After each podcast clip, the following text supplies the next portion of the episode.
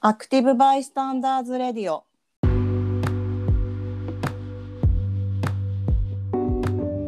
いや大丈夫だよ。Wi-Fi 渡しとけばおとなしくなるから。久保祐介です。揚げ物は米油を使います。猫のコネです。はい。今週はし毎週できてるね。え？毎週できたね。あの、毎週？各各週になってなく まあまあまあまあ。できてますなそ。うだね。はい不明になってないからね。うん。なんかありました？今週。まあいろいろあるよ。まあいろいろはあるけどさ。オープニングトークを回さなきゃいけないからね。あ、アクティブバイスタンダーの説明また忘れるところでした。はい。説明してくれ。説明しよう。うんアクティブバイスタンダーとは行動する傍観者。ちょっと続かないな。行動する傍観者の立場として、まあ、社会に対して、なんていうか、まあ、いろいろ言っていく番組なんですよ。もう最近、社会とかじゃもうなくなってきてるけどね。なんか、まあ、そうね。うん、ちょっとネタがあんまなくてさ。あるんだけどそう。そうなんだよね。まあ、でもさ、そういう時に出くわすことある？うーん。要は出くわした時どうするかって話でしょ、これ。そうそうそう。うんまあのさ本本家っていうかさそもそもアクティブバイスタンダーっていう概念って多分セクハラとかうん。性暴力被害とかを見ちゃった時にうん。どう第三者がどう行動するかみたいな話なんですがそんなに見ない見かけないかなあんまり気づいてないだけかもしれない俺でも割とあるよ。ああの新大久保で女の子が倒れて寝てるとかそういうやつですか？いや、あれだってやばいよ、マジで。やばいよ。うん、いや、まあそういうのもあるし、うん。出る間に入っああ。たしたり、いなしたりとかは、やっぱあるね。えうん。ー、ないんだけど、そういうこと。あんま。ないか。全然ない。とかやっぱ困ってる人がいるとか、まあ、困って倒るれて人。る人がいるとか。あまあまあまあまあ、それはあるか。うん。一応そういうのはちゃんとするようになったかな。こういう話をするようになってから。こないだ、これはアクティブバイスタンダーじゃなくて自分が反撃した話だけどうん。自転自転車乗ってたってなんか交差点でうん。あの信号赤でうん。しかも左から車が右折しようとしてきた来てたの。はいはいはい、だからだから止まったらさなんか後ろにいたおっさんみたいのがさ自転車乗ってる。うん、なんかこ止まんじゃねえよみたいな急に止まんじゃねえよみたいなことをすげえぶつくさ言っててうん、めっちゃ車間距離近いやん私とみたいな。もうなんか私の結構横にいる感じでさうん。で私は別に信号待ってたらそいつは信号無視してパーって行っちゃってムカついたから「信号赤だろうが」っつって一応声かけといた。それで終わった？終わった、うん、そういうねとっさの行動。なるほどね。ができるようになったなと思ってやっぱり成長です。うん、そうね。やっぱ、なんか言い返す一つにしても、やっぱトレーニングっていうか、慣れてないとね。そう。そうなの。あとあと、あれ？あの時あれし、ああしときゃよかったってやっぱなるもんな。うんだからこのクソリプへのねあのうん。言い返しとかでちょっとイメトレできてたのかもしれない。あこれからはあとだあと最近はその電車で足を広げてる男の横にすうん。座って、ー。うん。いや閉じる前提ですよねみたいな感じの視線を送って座る。そうすると大体閉じるからあのじって見るみたいな。いなるほどね。感じをするとできるので皆さんもちょっとやってみてくださいね。うんうんうんうん。うん、そういう、なんかちょっと、たまにはそういうちょっとお役立ち情報をちゃんと入れていかな。そうだねこのラジオ役立つ情報何一つないからね。何もない。うん、何もないよ。はいじゃあ今週もそういう感じでいきましょう。ははいよろしくお願いします。はい。あのまあもうちょっとあんまネタがなくて困ってんすけど毎回言ってはがきが来ないんだもん。いや、春書きこないで読んだろ。ブーニャンしかはがきくれないから 皆さんはがきくださいそうあれだな。え？多分やっぱそのもう全然聞きたいこともないんだよ。いやそうなんだろうねもう飽きたんだと思うコンテンツに飽きてる飽きてる。うん。いや、でもコンテンツじゃないよ。何に？俺という人間に飽き。ああなるほどね。まあそうかもね。なので、うん。新たなねリスナーが増えればいいんだけど絶対増えないと思うんだよいや、いるっているって。いる、10代が。ああいるか。いるね。あの、受験勉強しながら合間に。ね聞いてる人ねいるか、いるよ。そあのそういう10代の子とかの相談に乗るラジオにしていきたいからねそうだね。ちょっと兄貴的な 感じで、うん。そう。はいそうそうそうなんで10代の子からあの普通歌を。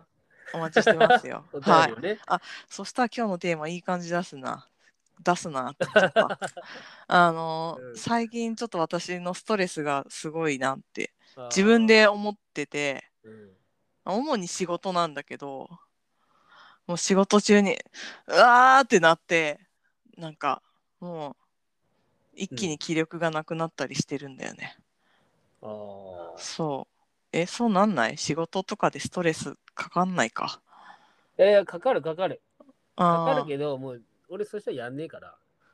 あーやんないはちょっと私はあの勤め人なのでね雇用されてるのででき。ないんですけどなんか何何の時自分がストレスを感じるんだろうっていうのでそういうので観察するんですよやっぱり。うん。でただ忙しいっていうかなんだろうな私が不得意なのはマルチタスク。うん。まあ、てか不得意っていうか基本的にみんなマルチタスクは不得意なんですよ集集中力が落ちるんですよこれ研究で出てるのでマルチタスクが得意とか苦手とかじゃなくて基本的にマルチタスクは良くないうん。でマルチタスクによってうん。めっちゃ精神力も消耗しうん。かつその業務の物量が多い時にうん。なんかこうそのね業務が結構チーム内で私しかできないみたいな私しかできないもう一人いるんだけど下の後輩みたいな子が、うん。ちょっとまだその子若くてさ、うん。そんななんかテキパキとは主体的には動けてなくてはいはいはい。そういう時に私がこう裁くしかないみたいな感じになっちゃっててうん。なんかそういう時になんつうのかななんか東京砂漠みたいななんかさなんだろう絶望感みたいのを感じて東京砂漠。なんかなんとなくなんかもうそういう砂漠に佇んでるようなうん。なんかあのこれ私しかわかんないし、うんあこの辛さ私しかこの中で分かってないんだろうなって思ってうんめっちゃなんかどんよりしてうん。一気にやる気がなくなるというかなんだろうね。やるんだけどね結局やるんだけど、うん。まあ、そうやって、まあ、い一応今リモートなので家からやってるんで、うんなんかちょっとベランダに出て山を見たりとかまあ洗濯したりとかう、んまあ、して、まあ、なんとかやり過ごすんだけどちょっとそういうのがさもう続いててっていうかもう副反応明けの病み上がりからめちゃくちゃそういうのってさ忙しく残業とかしてさうん。もうほんとやる気なくなったわそんな感じなんですよねうん。でストレスが溜まってるんだけどこれうん本当、皆さんもねそういう仕事のストレスとかあると思うけど本当に甘く見ない方がいいと思ってなんかねそういう忙しいとか分かりやすいのはまだ分かるじゃん自分で結構うん。今辛いなっていうのがうん。なんか結構細かいところで蓄積されるものとかもあってはいはいはいはい。まあ、それはわかるね。うんなんか前に勤めてたところがうん。あのテーブルがさ横並びじゃなくてハニカム構造みたいなね120度のうん。やつあるの分かる？テーブルちょっとこう顔が若干見える感じで横とつながるのそういうシステムのテーブルがあるんですよ。うん。でなんかそういうオフィスでうん。なんか本当になんかその時は気づいてなかったんだけどうん。横並びだと隣の人の顔見えないじゃん。うん。そのハニカム構造だと120度ぐらいとからちょっと見えんのね。はいはいはいはい。それが多分すごいストレスだったっぽくてなんかそこに勤めてた時にメンタルを病んだりとか、うんあのパニック障害が出たりとかうんあとなんかす本当になんか肩こりとかもひどくて、うん朝そこ行って座ってパソコン入れた瞬間をもうなんかここに自爆霊おるんかなってぐらい もうちょっと目とか開けられないぐらい辛くて 眩しいみたいな。でいやこれえみんなこんな目とか疲れないのとか思ってたの？うん。私だけなのかなって思っててこんなん働けないじゃんって思っててうん。でその後ちょっと勤め先が変わってうん。だから場所も変わったんですよビルとかも。うん。そうしたら横並びの机になってうん。それが一気になくなったのその自爆霊がいなくなったのお祓いした？ってこと？あの塩とかをいっぱい置いてたのかもしれないけど、うん。本当にその目が重いのとか肩こりとかが一気になくなってえー、鍼灸行った時もその先生に「えなんか全然肩違うね」って言われたのうん。だからそういう分かりやすい仕事のねプレッシャーとか量とかじゃ、だけじゃなくて環境とかもめちゃくちゃ大きいんだを身に染みて分かったっていうお話を皆さんに伝えたかった。うん。入ってこいや入ってこいや。あそうなんか傍観してないでさ。ーえなんかないの？そのええーとか以外に。何が？なんかその 話広げないの？いろいろ言ってるよね。これさ、その鍼灸とか。あ鍼灸は言言ってるね。鍼灸ぐらいじゃない？でも言ってるの。え、なんかそういうケアっぽいことなんかいろいろしてない？まあピラティスやったりあとマグネループ。あなんかあとなんか、なんだっけ、なんかマッサージ機みたいな。ああうちほぐしの館だからあの ストレッチ。ストレッチポールとうん。フォームローラーとあとなんか筋膜リリースローラーみたいなのとかはある。あとなんか棒みたいな。なんかそういう話をよくしてるよね。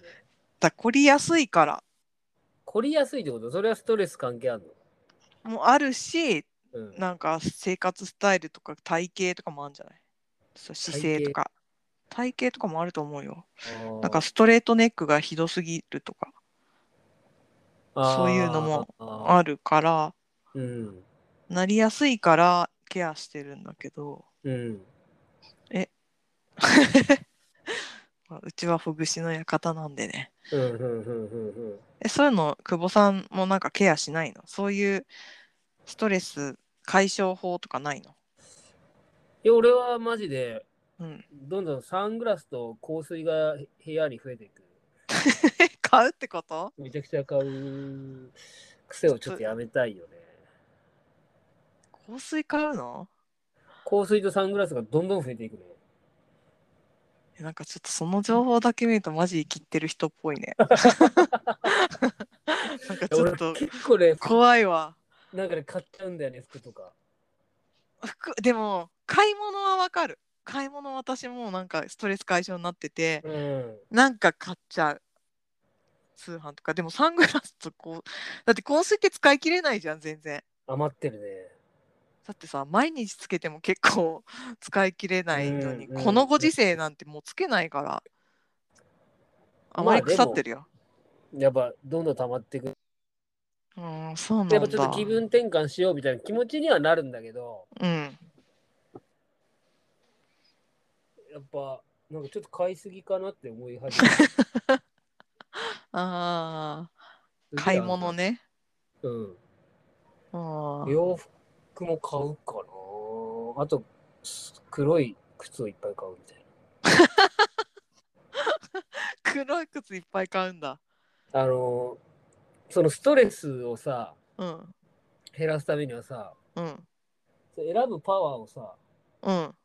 使いたくないから、ああ同じのってこと？スティーブ・ジョブズパターン。ン、まあ、同じものじゃないんだけど色味とか決めてんのね。ああえ？今今行き着いた結論は。でもスティーブ・ジョブズパターンじゃん。判断をしたくないってことでしょ？その黒いパンツと黒い靴だったらまあみたいそうなんだ。なただうん。なんか黒い靴でがどんどん増えていくみたいな。同じもんじゃないんだけど。うん。ああなるほどね。まあでもさ久保さんあのほぼ毎日外に出る仕事だから。まあまあ使えるじゃん。いろいろするからね。そうそうそうそうそ私さもうマジリモートワークになってさう、うん、からさ私もともと引きこもり体質だからさあほんとなんか1シーズン買ったけど2回ぐらいしか着てない服 いっぱいあって。もうこれもったいないなーってすごい思ってる。まるまる一日全然外に出ない日とかある？ある時々。時々だよね。やっぱそれはね俺時々。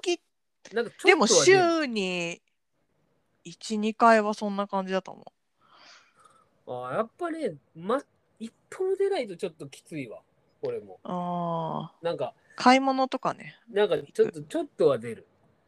うーん。でもそう夜買い物行ったりとかご飯買いに行ったりとかうん。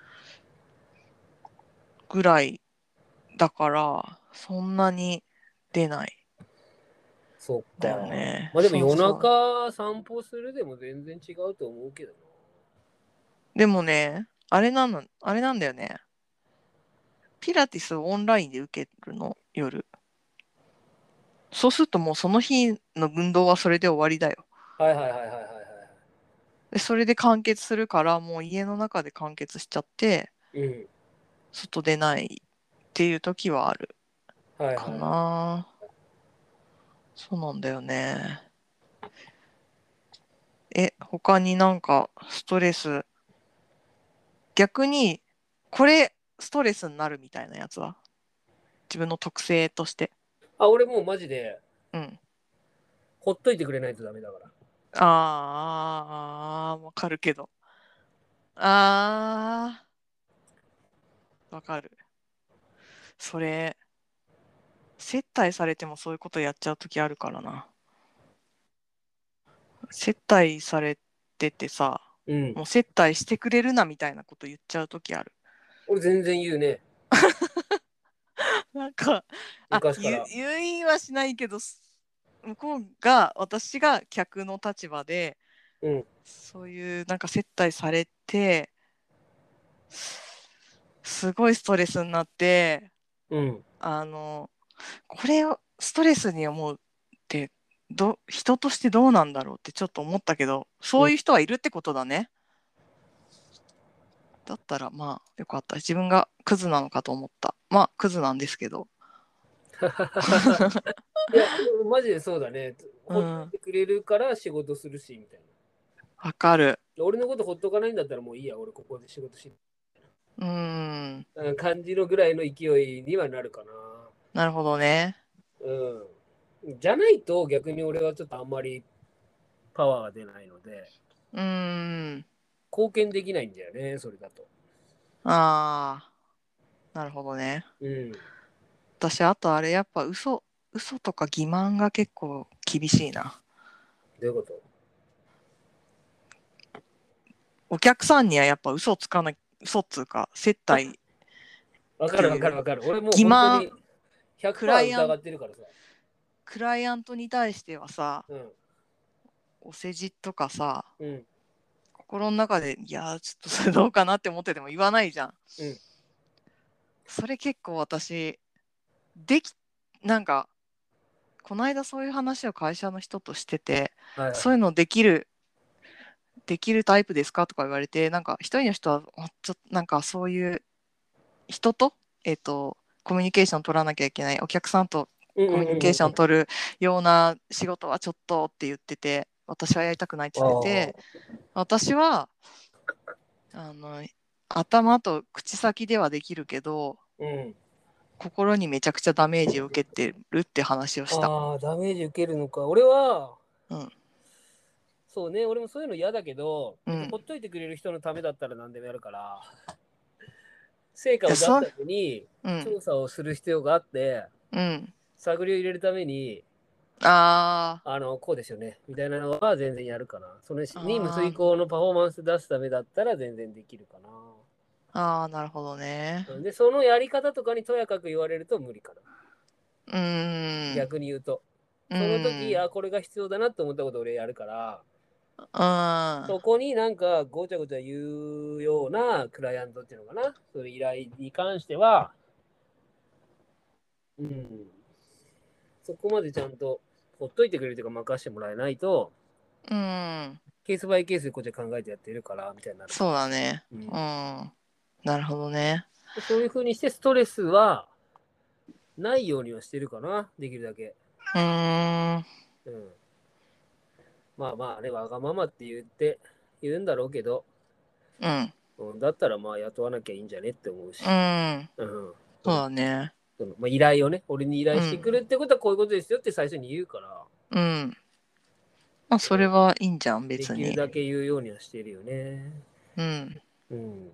違うと思ったら、みたいな。っていう仕事の仕方をするので、今はそうでもないから、昔はあったよね。やっぱ我慢して、受けなきゃいけないっていうのがさ。うん。でも逆にそういう我慢するのをやめると、うん。仕事増えたけどね、俺。ああ。やっぱパフォーマンスが出るからじゃない？のもあるだろうね。あとは分かりやすくなるんじゃない？え？何が？向こうがあそのはっきりこういう人だっていうのが。あ。うん。だからストレス溜めるような働き方をしてると、やっぱりなんか分かりにくいよね。我慢してんのうんかしてないのか、この人何を考えてんだろうって分かりにくい状態だと、うん。頼む頼む方も頼みにくいっていうか、うん。まあ、一応決まってたりとか、会社にいるから依頼はするけど、なんか、あこの人はもうこういうこと嫌がるからやめとこうとか、う。こういうんことだったらしてくれるから頼もうみたいになる、まあ表明じゃない、うんしっ。かり表明しとくと、ストレスがあるような出来事はなくなっていくかな。うん。うん。じゃあ表明しようかな。おそれいいと思うよ。そのなんかもうこの。組織だとなかなかだけど。いやでも私さこの頭では処理できちゃうんだよそれがね器用貧乏でなるほどね。この、いやでもなんかこういう出来の悪い部下の教育はしませんみたいな表明をしておけば、もうそれは他の人頼もうってなんかなったり、まあだってね別にこの出来の悪い部下の教育のために雇われてるんじゃないんでっていうさ、その格好でちゃんとやりますみたいな。なるほどねですれば、まあ確かに一理あるねってなることもあるけど、うんまあそれは別のプレッシャーだよね。その、ん結果を出さなければいけないっていうプレッシャー。うんでそれに関しては俺は割と楽しめる方っていうか、あ逆に言うとそれで結果出すことにしか楽しみを見出してないっていうか、仕事の。あうんおっしゃみたいな、数字上がった OK みたいなぐらいしかやっぱり言ったでしょ？みたいなのを、うん。まあもし楽しみとしてやってるからね、うーん。俺はね。なるほどね。うん。じゃあ私もマルチタスク。いや苦手ですって言ってんだけどできちゃうんだよね表面上で。苦手ですっていうか、やらないでいいんじゃない？ああちょっとそれもそれが難しいな仕事上まあまあ、マルチタスクになる仕事だからな。まあまあ、俺もそその状態、今はマルチタスクバンバン来る状態だからね。まだうん誰かに任せたいけど、任せる人も、でも逆にこれは任せるにしても、うん私はこれ無理ですとか、うんちゃんと分かりやすくしといてくれた方がこっちも頼みやすいかな。うーんなんか、分かんない、こっちも頼む方うが。んうん。そうすると、まあ、お互いストレスが減らしたような仕事の仕方できるんじゃないかなとは思うけどうな。んまたもう、はいとにかくもうほ、揉みほぐせばいいじゃん。そのアイテムを使って。アイテムを使ってねうんで、東急ハンズに3日に1回行って、買ってくるの？買って毎日買ってさ。そういうのなるほどうん。はいじゃあ今週はちょっとストレスの話を。皆さんもなんかこういう話とか送ってきてください。ストレス社会だからね。ストレス社会ってちょっとよ。ストレス社会ってもうそれもう40年ぐらい言われてる話じゃない？なんか、ストレス社会ストレスなさすぎるのもダメらしいよ。あで、それはそうだと思う。ストレス診断でさやられるの。あの、みんなさ、そのストレスと負荷みたいなのをうん。ごっちゃにしてない？あれなんだよね。人えっとねシングルストレスだと人は成果をは発揮できるのよ力を。あのストレスがかかるとえっとまあドキドキしたりとかするわけじゃん。はいはいはい。あれドキドキして交感神経を優位にしてパフォーマンスを出すためなの。例えばじゃあ獲物を捕らえるとかそういう時に交感神経を優位にすると動動けるようになるから。なんだけどそのストレスが2つ以上になると潰れちゃうんだって。えー、そうなんだ。うん、だから1つだけのストレスっていうのは別にいいことだったり逆に集中できたりなるほどね。するんだって2つ3つあると良くないらしいですねあ。処理しきれなくなるものはね、そう潰れちゃうかな。確かにいろんな方向から来ると。うん、そうらしいですよ。はい。それは珍しくいいこと言いましたね、あなた。あそう私こういうのはすごいあの勉強してるから。今いやなんか自分自分が弱いからストレスにあのそういうことを研究しているっていうあ、そうと。ころなんですよ。すごいね。なので皆さんちょっと相談とかあったら DM くださいね。ストレス研究家のそう猫のコネです。そうそう。結構し してなできてないか。うんあ、の専門家じゃないのでうん個人の感想ですって感じになるんですけど。まあまあ、そうね。はい。そっかそっか。うんまあね、まあいい状態、自分に合った状態を見つけてほしいですね。何目線で言ってんのかわかんないけど はいじゃあ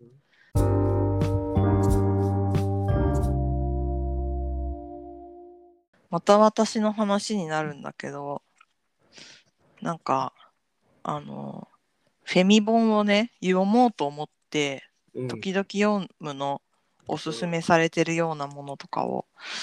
でなんかこうこれは初めに読むべき一冊とかなんかそのフェミニスフェミ本の金字塔みたいな風に言われてるのとかがあるんだけどなんか読んでもめっちゃしっくりこないことが多くてうん。なんかやっぱり私ってそのやっぱ殺戮兵器として育てられたから人の心が分かんないのかなって思ってるんだよね。もうそうだろうね。うん、えフェミ本読んでる？たまにね。絶対読んでないしえ？絶対読んでないよ。俺もだから、その、俺もその、なんて言うんだろう、あの、あの、診察台みたいのに縛り付けられた時だけ読むから。うん、ラボで。そう。で、なんか、こう、パッて寝そうになったら、こう、ピカッて光るやつみたいなので。それでなんか、で、なんかあ起きてたら、こう、また本をこあう開かれてみたいな時だけは読むけど、あなるほどね。うん。なんかさみんなめっちゃ読んでるじゃん。あれ、本当なの？でも神立さんとかすごい読んでるよあ。そっか、本が好きな人もいる本が好きだから読んでるんだけどみんなだからすごいさうんすごくない？なんか本めっちゃ読むのにネットフリめっちゃ見てんじゃん。そうだよ、ね。どういう時間の使い方なの？すごいよね。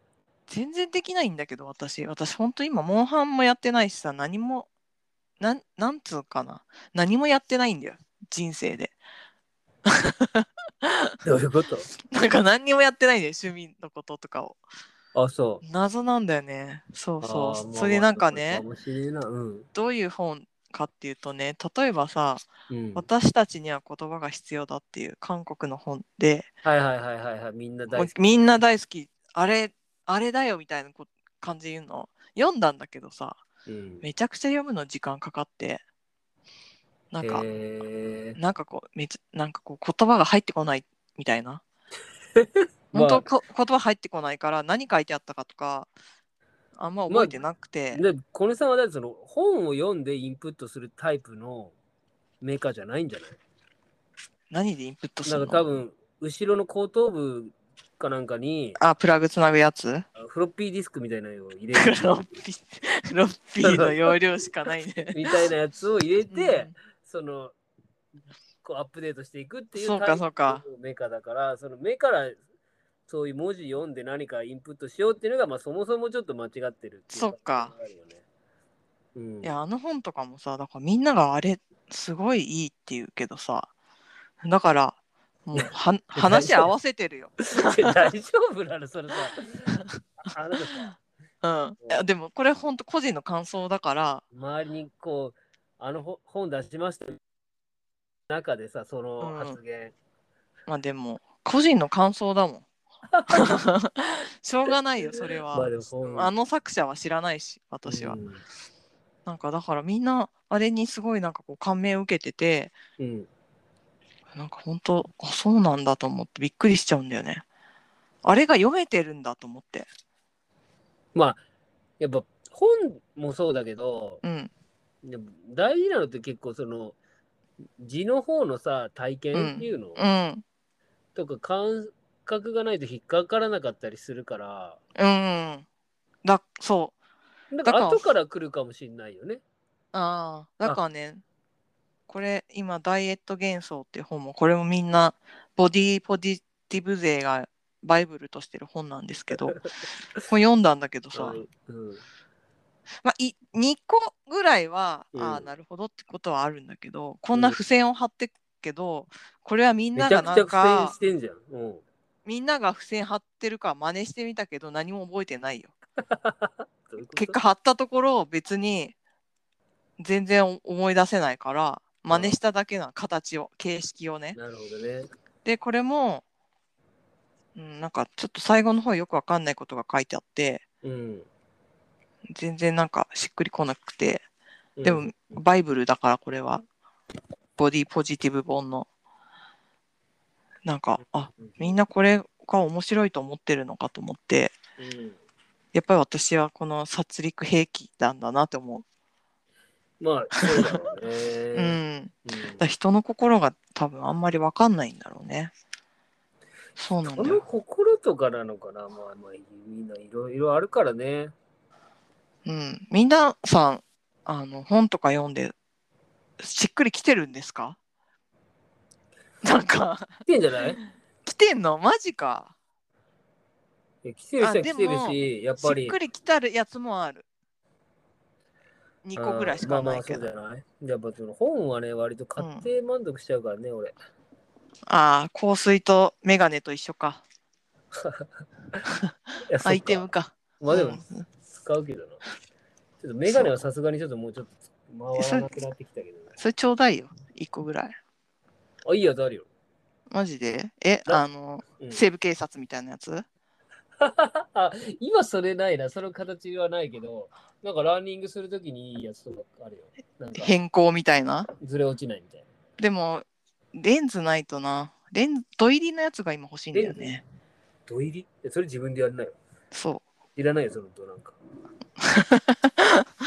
う。そう。そう。で、うん。そんな殺戮兵器の私でも、うん。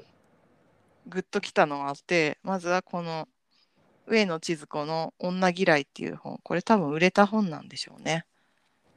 めっちゃ付箋ついてんじゃん。うん。まあでも、あんま覚えてないけど。うん。でもこれは書いてることがすごい納得感ある。てかね、別にあるんじゃん。だから本読んでそう納得感っつうか多分文章がうまいんだよね。いや、それさ、うん大丈夫それ。あ他の人が文章がうまくないって言っちゃってるって 他のこと。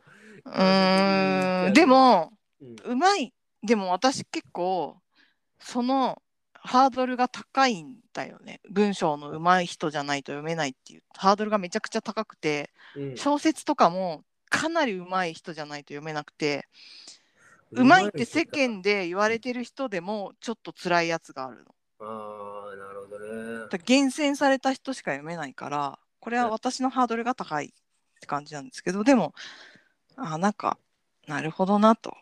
はいはいはいはいはい。もう言い言い方とかがうまいって思った、うんうんうんうん。本だから説得力に感じている。あとこのキングコングセオリー。これは海外のやつなんですけど。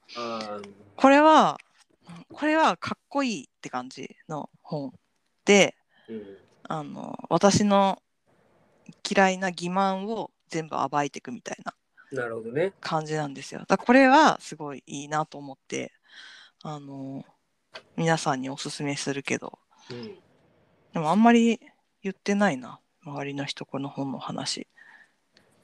だやっぱちょっと感性が違うのかもしれんツイッターとかの中だけじゃだからじゃない？かな。まあ売れてるからね。キングコングセオルちょっと。周りを、うん多分、ぶっちゃけツイッターとかって、うんなんていうの？私もやこれ上げとけばいいやみたいな感じで上げたりする人いると思うから、いやまあそうだと思うそよ。の雰囲気とか流行り、うんだからそれが合わなかったら合わないって人いっぱいいると思うから別に自分の好きなものでいいんじゃねえの？うん。うん、でもさ俺本よ本読んでネットフリ見てないとさうん。なんかちょっと参加できない空気感あるじゃんツイッターに。ネットフリ？ツイッターっていうかフェミ界みたいな。ああ、なのにそうなのかな。ネットフリなんだよ基本基準が。エンタメそうなの？うんそうそう。でもさもう私とかもアマゾンプライム入ってるぐらいだからさ何も見ないのに。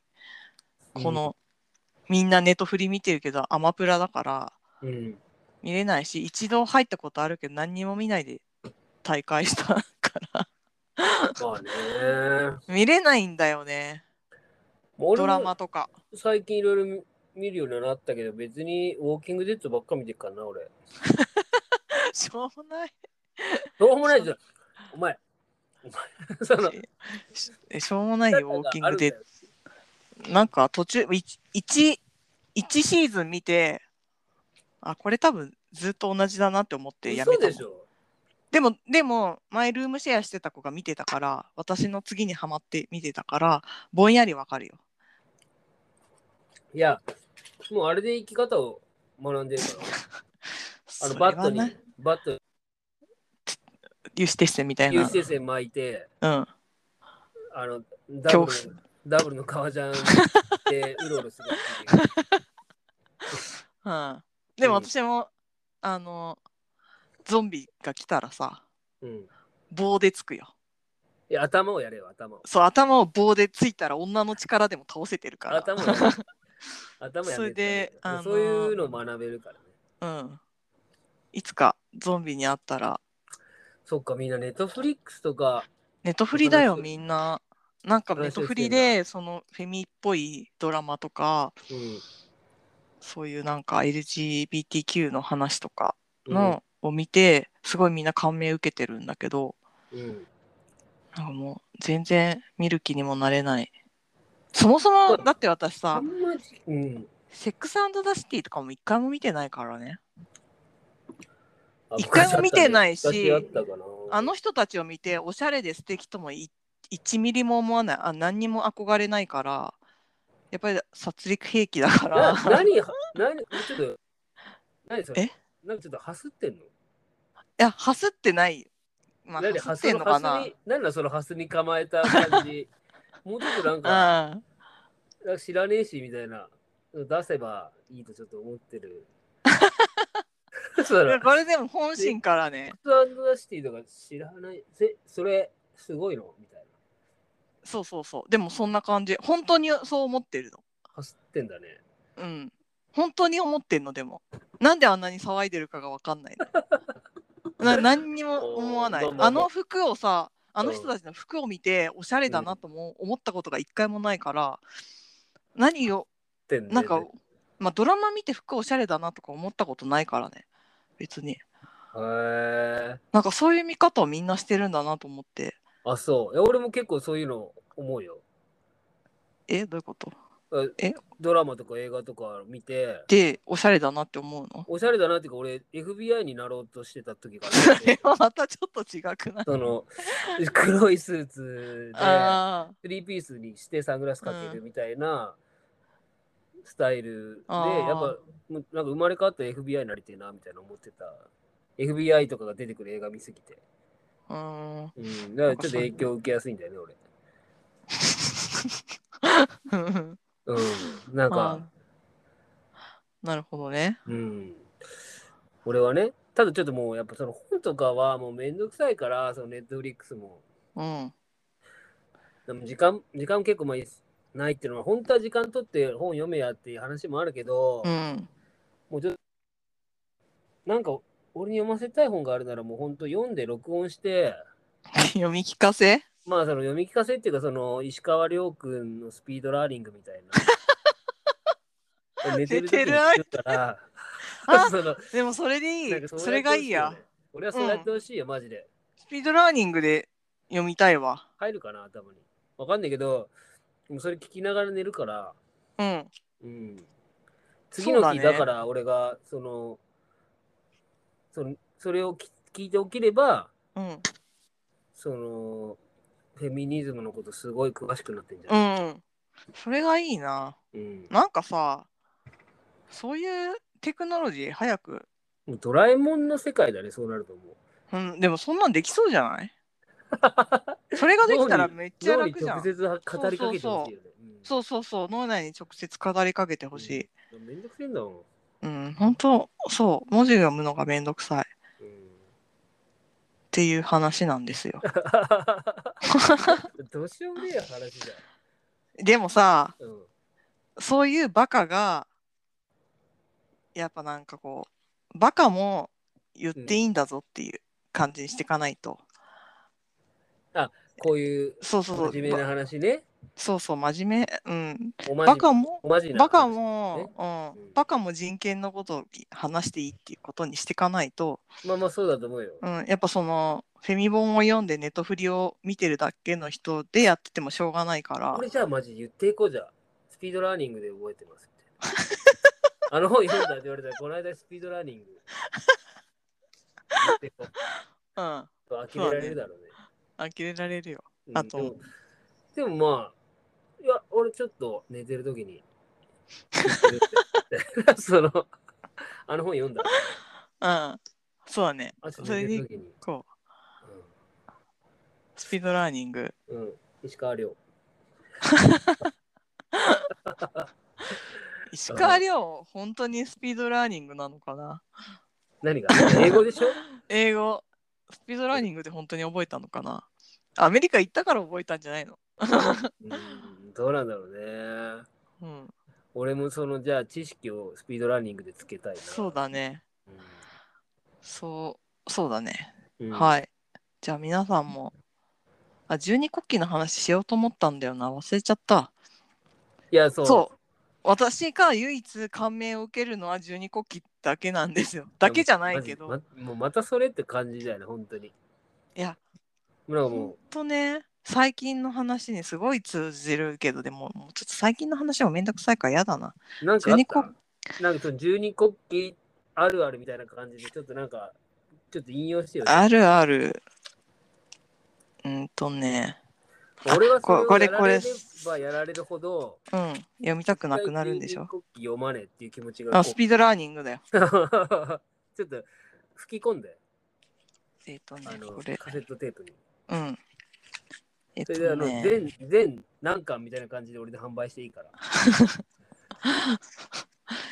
えー、っと、これはね、あの、た王様がね、民に言うのはね、あの、己という領土を治める唯一無二の君主になれっていうことを言うのね。ちょっと十二国旗の説明からしてもらっていいそれから入るそそれがね、でも十二国旗って一番長いの、説明が。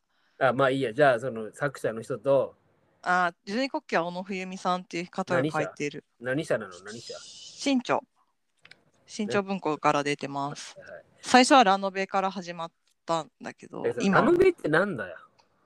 だから10代とか向けのファンタジーとかのちょっと軽い小説だったんだよね。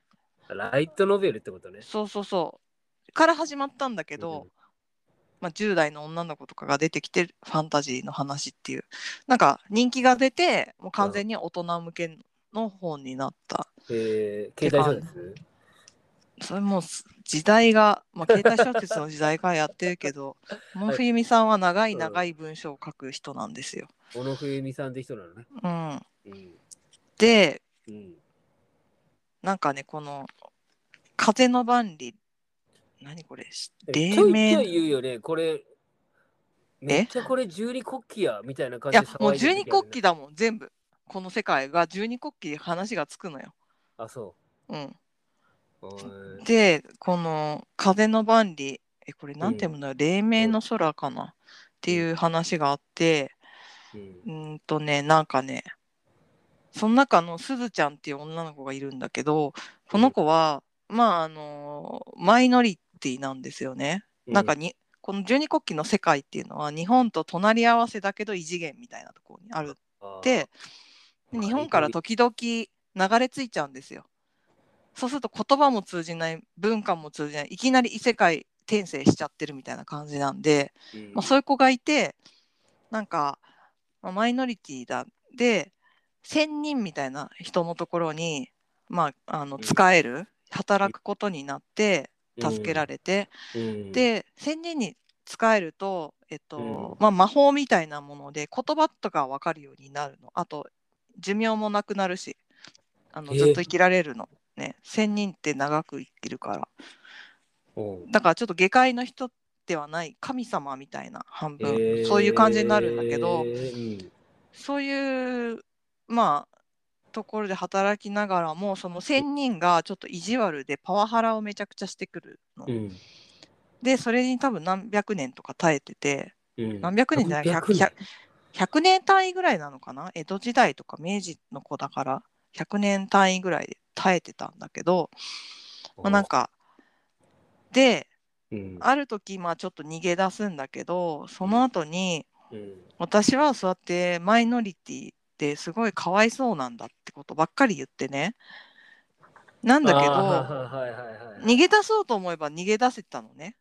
別に。うんなのになんで逃げ出さないかったのみたいなことを問われたりしていやうん。でもなんか逃げ出したら、その仙人のところから逃げたらちょっと魔法みたいなその仙人の資格みたいなのがなくなって、うん。あの言葉が通じなくなるからみたいなことを言ったりするんだけどでもまあ言葉ってうん学べば学べるものではあるから、うん。あのなんかまあそういうこととかをね言って、うん。うん。でその逃げ出した後もちょっと旅をするんだけどなんか旅で出会った、その親もいないようなうん。孤児みたいなことを、うん。はあのコミュニケーションを取った時に、うん。いやなんか私の方がかわいそうだみたいなことを言い出すのねずっと。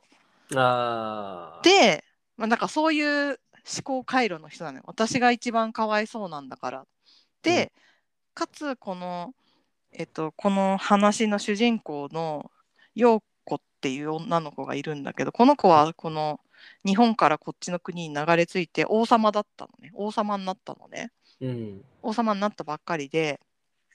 でその陽子って子が日本から来た子だからうん。陽子に会えば私のこの苦しみとかを分かち合えるって勝手に思ってうん。会いに行こうとするのね。うん。まあその後いろいろあってなんかちょっと心を入れ替えてちゃんと自分で戦えるような子になるんだけどうん。なんかそれそこまでがもうずっと私がかわいそうだ私はかわいそうだってことをずっと言っててうん。戦える余力が全然あるのにうん。私はかわいそうってことで終わっちゃってる人みたいな。はいはいはいはい。でまあそういう子たちが最終的にはちゃんと自分たちで戦っていくっていう話なんだよね。何何と戦うのそもそも。あの悪い政治家とかその一揆みたいのをあクーデターみたいのを起こしたりしてうん。あのやるんですよ。うん。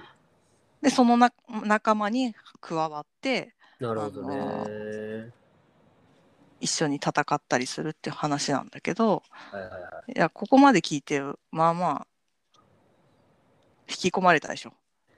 いやもう今ちょっとスピードラーニング じゃあもうわかるね。何も無 無っていう感じでこああなるほど。いやこれねでもね、マジでみんな読んでみたらあーって思うと思う。これやんっていうことが入ってるの。それをちゃんとこれさはやっぱ文字で読んでそうこれやんって思うんだね。思った。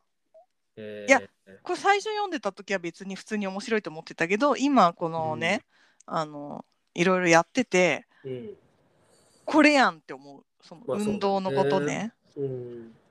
っていうのがすごい多くてあのね一番最新刊のなんだっけ黒のえそれ終わってないの？うんとね一応もう長編を終わりにしますってなっていっぱいシリーズあってうん。短編はまだ出るかもしれないけど長編は最後のやつで「白銀の丘黒の月」っていう4巻にわたるやつがあるんですけどこれはもうねフェミニズムの話だなと思って見てるの。読んでる。フェミニズムじゃないんだけどなんか王様がちょっと行方不明になっちゃった国があってずっと探すのね。でも死んでないらしくて。うん。であのなんかもういろんなところ場所でうん。なんかそこにいる人がそのいつか王様が帰ってきた時のためにうん。なんかこう準備をしてるというかあの絶やさないようになんか情報とかをずっとやってるみたいな話があのフェミニズムだなって思ってあ 女性運動の歴史だなって思って読んでたっていう話なんだよね。えでもねこの人ちょっと作者フェミニストっていうかなんか世界観としてえっとこの世界では女性が妊娠しないのねはい。っていう感じでだから女も男と同じように外に出て働くしうん。国の政治家とかも半分ぐらいはお女なの王様がうん。男女半々だし、うん。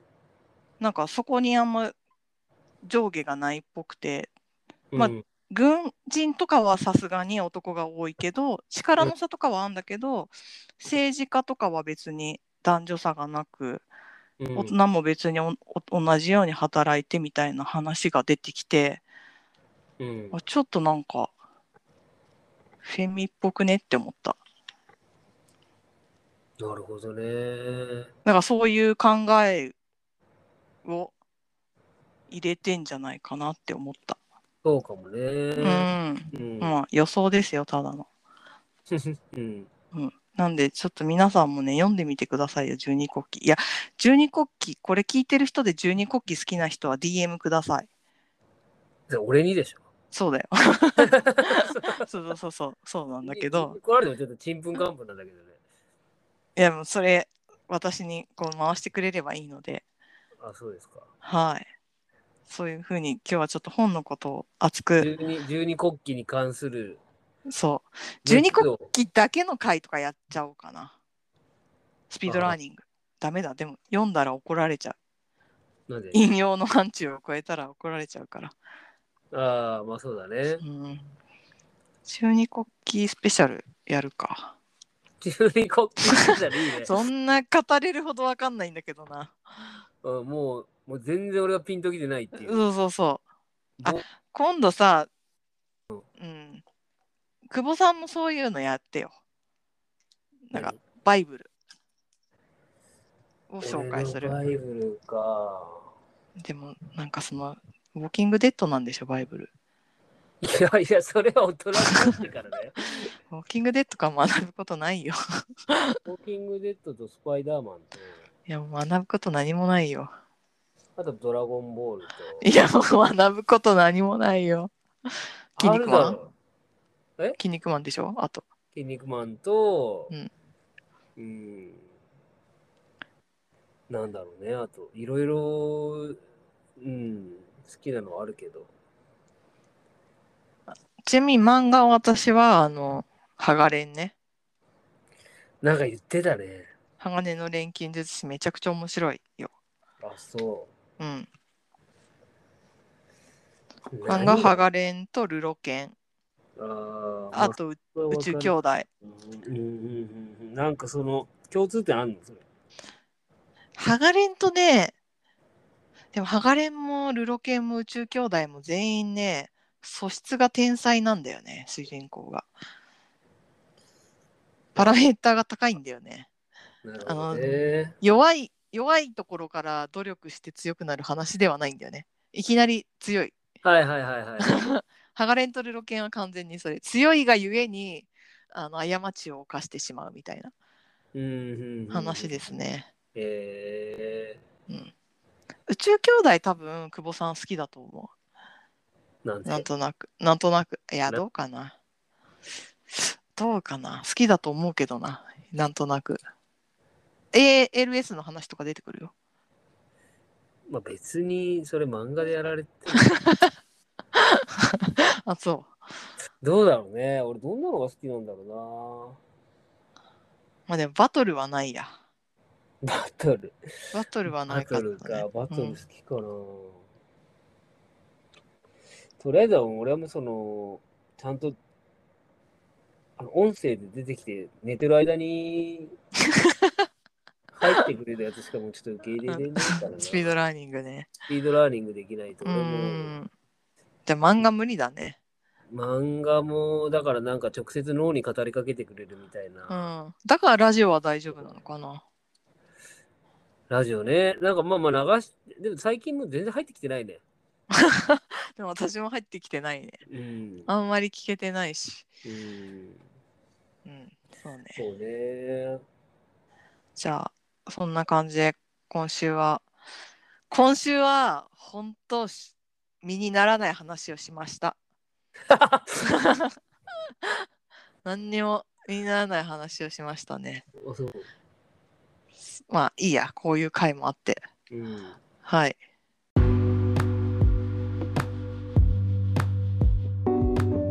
はい、じゃあ今週も長い時間お聞きいただきありがとうございました。はい、どうもありがとうございました。次はうん。来る？まだね、スペシャルウィークをうん。銚子立月間。夏の終わりとともに。なのでゲストを一応予定してますね。うん、ゲストやってますね。まあ、だいぶ話したがってるね。だいぶ分溜まってるじゃん、あの人うは。ん。うん。そうだねで。もだってうるせえんだもん、出たい出たいって。いいのかなそんなこと言って。まあまあ、うん。まあいや、ね。気合入ってると思う。そうだね。じゃあ俺も、だからもう負けじと、うん。負けじと？負けじと準備していますけどね、着々と、ね。そうだねうんちょっとなので、あの、ただね、うん。マジでどうなるかわかんない。あ確かにわかんない。破天荒だからね。いや、もうめっちゃ破天荒だもんな。うん。破天荒だね。そうなんだよね。収集つくかどうかわかんないな。ああ、そうだね。あの、トンネルズが出たオールナイトフジでカメラ壊すみたいなことになりかねないよ。まあ、ぶっ壊すみたいな。途中で、あの、ザーってなるかもしれうない。ん。あ のねやばくなったらもう切るから線を。線を抜くからさ。もうこれじゃ無理と思ったら、やっぱうん一回切るみたいな。で、うん。こうピーってなって、あの、草原の、そうだね。そういうことになるかもしれないゲなストるかもしれないようなねゲストだね。そうだね。はい。皆さん楽しみにしておいてください。はい。じゃあ、そんな感じで、そうだね。また頑お。後で。はいはい、お後で。はーい。